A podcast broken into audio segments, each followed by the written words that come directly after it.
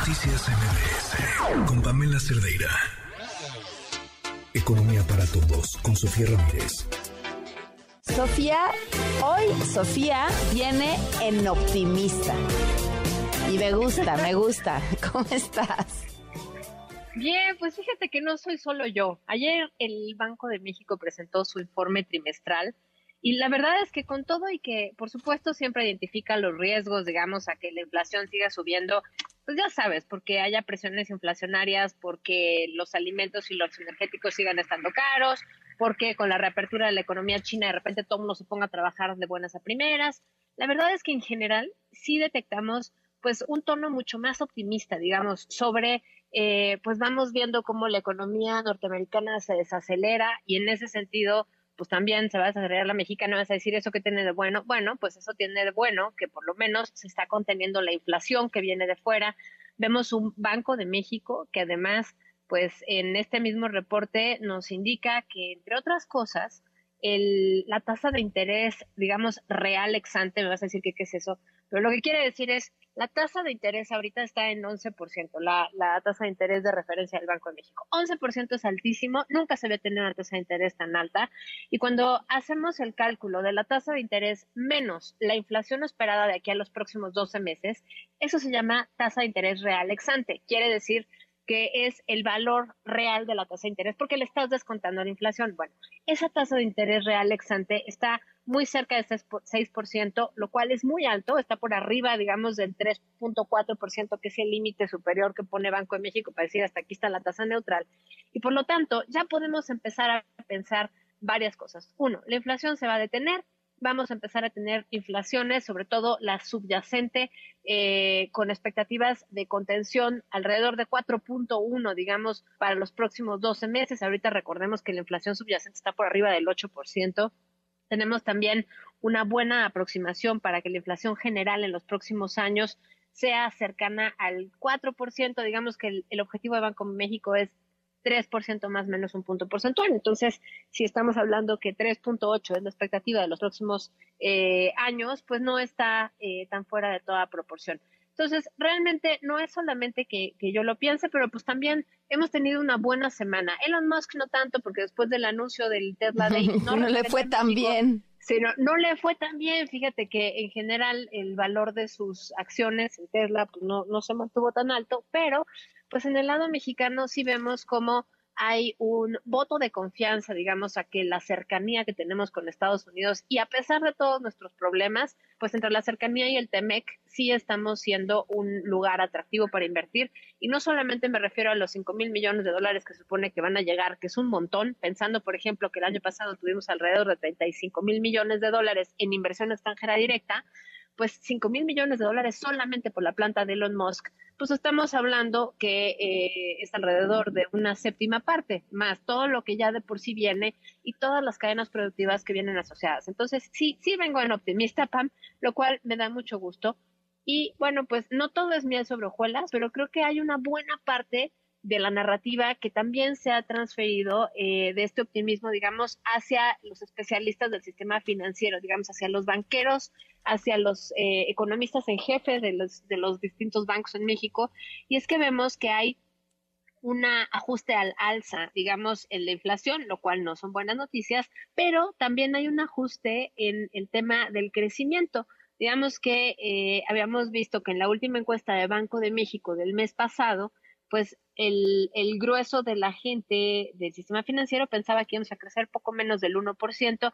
En esta eh, ocasión, en el levantamiento que se hace ya en febrero, se considera que vamos a crecer en 1.20%, digamos, estamos subiendo 20% la estimación de crecimiento. Y si le preguntas al propio Banco de México, pues ahí más bien redujo la estimación de crecimiento, pero sigue estando por arriba de lo que espera el mercado. Está esperando que crezcamos en 1.6% este año y en 1.8% el próximo año. Entonces, a pesar de todo, a pesar de la ralentización de la economía, que es lo que se quiere lograr con el alza en las tasas de interés, pues eh, vemos que se mantiene en, en, números positivos. Por otro lado, Pam, vemos las eh, remesas que una vez más no son un, atributo ni una eh, graciosa eh, dádiva del gobierno, sino mm. es el esfuerzo de todos nuestros connacionales, pues vemos, tú te acuerdas que el año pasado, eh, ya lo habíamos platicado, habían aumentado en 13% en el año, ¿no? Bueno, pues en el mes de enero subieron en 12%, eh, 12.5%, y esto se debe a un aumento del 11% en el número de envíos y a 1.3 en el valor de la remesa. ¿Qué quiere decir? Que las remesas no están siendo más grandes en términos de cada envío, pero sí están habiendo todavía pues un 10% más de envíos, lo cual pues te habla de la solidez de la economía norteamericana. Y aquí es donde vemos un montón de diferencias entre la lectura de los economistas, que decimos algunos, pues que eh, sí es posible un aterrizaje suave por parte de la contención de la inflación en Estados Unidos y por lo tanto una ralentización no tan dura de su economía y por lo tanto un, un dinamismo más o menos estable de este lado de la frontera. Y hay otros que dicen que no, que hay que tener cuidado, que todavía no está contenida la inflación, lo cual también es cierto y no deja de ser un tema tan. No sé cómo vamos de tiempo para ver si me sigo con el tema vas, vas. laboral. Échate tres minutos más. Me echo tres minutos más. Pues mira, dos cosas. La primera es, ¿tú te acuerdas que hace unos días habíamos hablado de la pobreza laboral. Y a mí me gustaría aquí robarles un momentito, porque eh, como tú sabes, generalmente cuando hablamos de pobreza laboral, pues lo que estamos diciendo es que haya suficiente ingreso para comprar comida para todos los integrantes de ese hogar, digamos, ingreso laboral. Entonces, aquí el ejemplo que hace México, cómo vamos y que me encanta, es que te lo pone con peritas y manzanas. Dice, hay dos hogares, imagínate, que están conformados por cuatro personas, que es el promedio de personas que viven en un hogar en México, y realmente eh, piensas que pues la canasta alimentaria cuesta 70 pesos al día, lo que equivale a 2.100 pesos mensuales, ¿no? Esto es la canasta alimentaria para una sola persona. Por lo tanto, para cuatro personas la canasta alimentaria cuesta 8.464 eh, pesos, ¿no? 70 pesos al día por cuatro integrantes, por 30 días, 31 días en promedio, eso es lo que te da. Ahora, si un hogar ingresa por todos los integrantes de ese hogar 8.700 pesos mensuales, esa persona, es, e, ese hogar, digamos, puede comprar suficiente comida para todas las personas, pero si ese hogar ingresa 8.200 pesos, ya no puede comprarlo.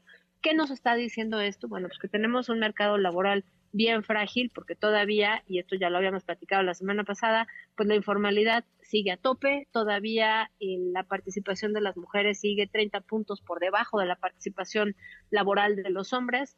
Uno de cada tres hogares en México está encabezado por una mujer y bueno, pues obviamente si tú vas sumando los factores, pues te das cuenta que los hogares encabezados por mujeres tienen una mayor propensión a tener ingresos laborales menos estables y el hecho de que se recupere el empleo a partir del empleo informal de las mujeres, pues no son buenas noticias en este 8 de marzo, que ya, como tú bien sabes, nos estamos organizando para ver de qué tamaño va a ser la marcha y cuál va a ser la propuesta, porque creo que eh, es bien importante esto que estábamos platicando tú y yo en otro espacio, pues que tengamos una agenda de largo aliento y no nos quedemos con estas peticiones que año con año se hacen, estas demandas, que si bien son muy justas, eh, sistemas de cuidados, eh, pago equitativo, eh, mayor participación de las mujeres, bueno, todo eso está muy bien, pero el cómo y una visión, digamos, de un poco más largo plazo creo que va a ser central.